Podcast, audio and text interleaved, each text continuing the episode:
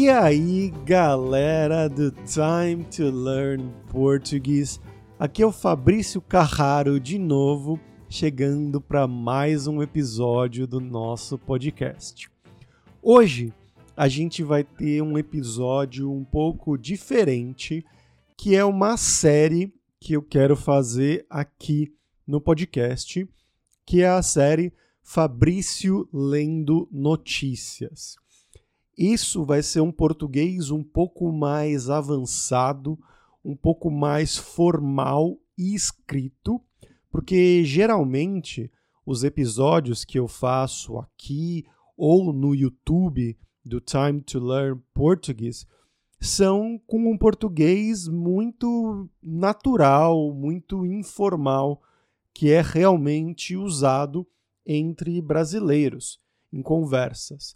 Mas nessa série eu vou querer ter também reportagens, matérias, artigos de jornal que eu vou ler numa velocidade mais lenta para vocês, claro, mas como é um material escrito e não falado, as palavras e o vocabulário vão ser mais formais e vocês vão perceber a diferença, eu acredito. E no episódio de hoje, eu escolhi um artigo sobre políticas internacionais e economia, do jornalista Jamil Chad, que é um jornalista brasileiro muito famoso, que eu gosto muito dele, e o tema do artigo é Brasil exportará para a China sem passar pelo dólar. Isso fala sobre exportação e importação de produtos entre o Brasil e a China. Então vamos lá para esse episódio. Começando, os exportadores brasileiros não precisarão passar pelo dólar para fazer suas transações comerciais com a China. Um acordo entre os dois bancos centrais foi anunciado pelo Ministério da Fazenda durante um seminário em Pequim nesta quarta-feira. Segundo o governo, bancos brasileiros também poderão passar a usar o sistema de pagamentos da China. Esse é um esforço para reduzir os custos de transação, disse Tatiana Rosito, secretária de Assuntos Internacionais do Ministério da Fazenda.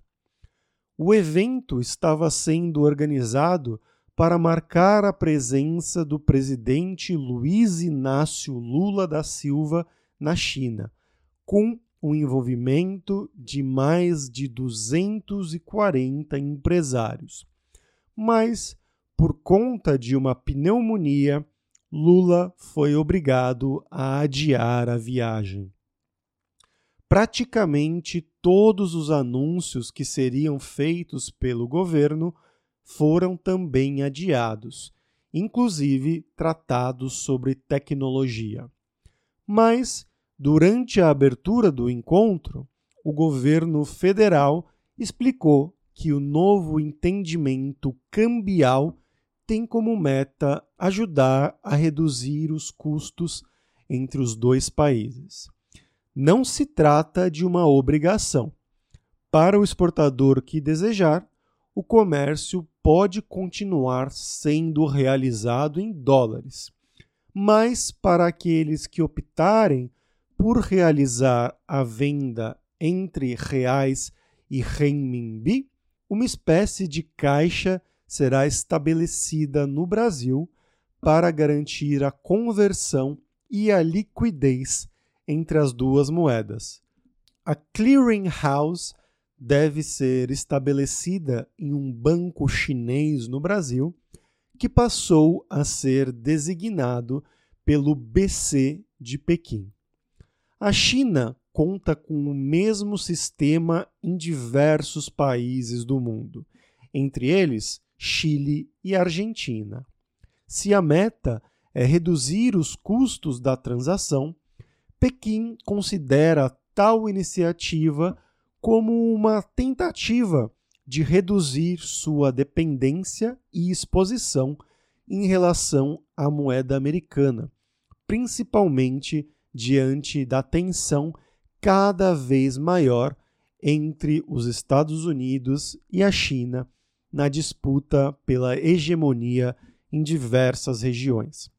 Segundo o Ministério da Fazenda, a iniciativa já tinha sido fechada entre os dois bancos centrais no final de janeiro, mas só agora está sendo anunciada. Outro acordo permitirá ainda que os bancos brasileiros possam participar do sistema de pagamentos no mercado financeiro chinês. A China é o maior destino das exportações nacionais, com um peso determinante para o superávit comercial do Brasil. Crédito chinês.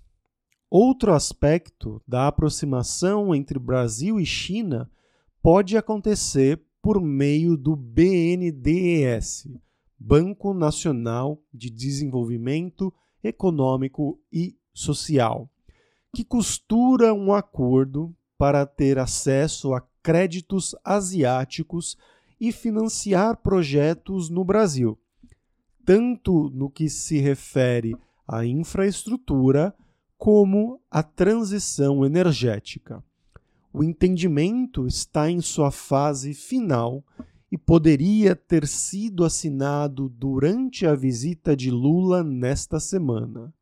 Na comitiva do presidente também estaria o presidente do BNDES, Aloísio Mercadante. Mas a decisão dos governos do Brasil e da China foi a de suspender os anúncios. Natália Dias diretora de mercado de capitais do BNDES, afirmou na segunda-feira em Pequim que o atual desembolso do banco é de 100 milhões de reais. Isso representa 0,7% do PIB nacional e bem abaixo da média do que era destinado pela instituição para a economia brasileira. A meta é a de chegar a 2% do PIB, o que significaria ultrapassar a marca de 200 bilhões de reais. Um dos caminhos, segundo ela, é na busca de acordos bilaterais ou com instituições multilaterais. Natália Dias ainda aponta que existem, em processo de negociação, um volume de 5 bilhões de dólares em empréstimos bilaterais. Metade desse valor viria de bancos asiáticos. No caso chinês, a ideia é de que o financiamento também poderia auxiliar a alavancar projetos de infraestrutura que ainda estão sendo liderados por empresas de Pequim e que hoje o Brasil ainda não tem como viabilizar. Mais detalhes sobre o acordo com a China. O acordo com a China é bilateral. O sistema permite que as operações de comércio exterior ou financiamento entre os dois países sejam realizadas por meio da conversão de reais em yuanes e vice-versa, evitando a conversão para o dólar que acontece nas transações internacionais. Por meio do Bank of Communications BBM e do Banco Industrial e Comercial da China, os exportadores dos dois lados receberão em sua moeda os pagamentos realizados na moeda do país de origem, um passo que permite concretizar um princípio de acordo selado no fim de janeiro, lembrou no Fórum de Pequim a secretária de Assuntos Internacionais do Ministério da Fazenda brasileiro, Tatiana Rosito. O Brasil é o principal destino dos investimentos chineses na América Latina, 48%, com 70,3 bilhões de dólares entre 2007 e 2020, segundo o Conselho Empresarial Brasil-China. Bom, pessoal, por hoje é isso. Como eu falei, o português nesses artigos de notícias escritos é mais formal. Eu acho que vocês conseguiram perceber isso, mas espero que vocês tenham aproveitado essa aula mais formal também. E se você quiser ter acesso às transcrições completas de todos os podcasts aqui do Time to Learn Português, você pode me apoiar no Patreon, em patreon.com barra Time to Learn Português e lá na categoria Amigo você vai ter, além das transcrições completas em português, também as palavras mais importantes de cada texto destacadas em português e traduzidas para o inglês, e também exercícios para você melhorar o seu português. Então vai lá me apoiar em patreon.com barra time to learn português. E por hoje é isso, pessoal.